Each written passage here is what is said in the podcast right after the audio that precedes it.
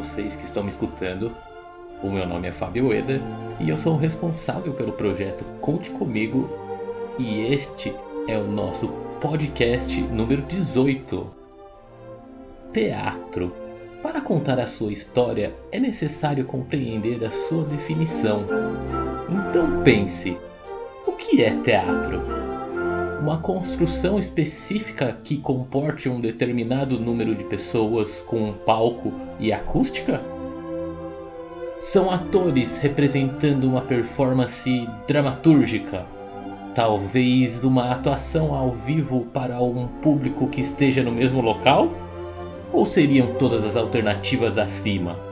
Definido que é teatro não é tão fácil, afinal de contas, já faz dezenas de milhares de anos que fazemos isso. E ele vem se aprimorando, se modificando e expandindo seus horizontes. Segundo o mestre e professor de história do teatro, Vard Marx, quando uma pessoa utiliza-se integralmente de seu corpo para representar algo que artisticamente sensibilize uma outra pessoa que o assiste, estando ambas em um mesmo local e que possam se ver, já é teatro. A definição do mínimo necessário para que o teatro exista é o ponto inicial para contar como tudo deve ter começado. Não temos registros históricos e nada realmente concreto, mas os estudos arqueológicos e antropológicos nos levam a crer que a humanidade começou a fazer teatro em seus primórdios, talvez com uma forma de ritualística religiosa ou para relatar um evento fantástico. Os registros mais antigos do que consideramos teatro são religiosos. Eram maneiras que os sacerdotes relatavam os feitos dos seus deuses ou entidades. A maioria dos povos primitivos não tem registros escritos, mas passavam suas tradições via oralidade.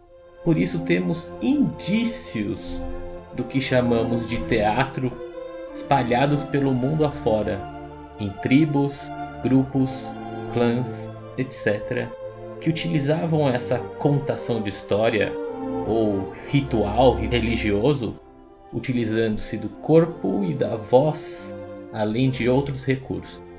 O papiro dramático do Ramseu é o mais antigo registro que encontramos até hoje que, segundo os egiptólogos, foi constatada sua confecção no ano de 1970 a.C. Este papiro relata a ascensão do deus Osíris, sua morte e renascimento, além de conter muitas outras coisas. Os sacerdotes da época não apenas liam, mas demonstravam ritualisticamente esta história. Porém, eles jamais interpretavam um deus. Isso não seria aceitável. Ou seja, eles nunca referiam os deuses na primeira pessoa, como por exemplo, eu, Osíris, rei do Egito.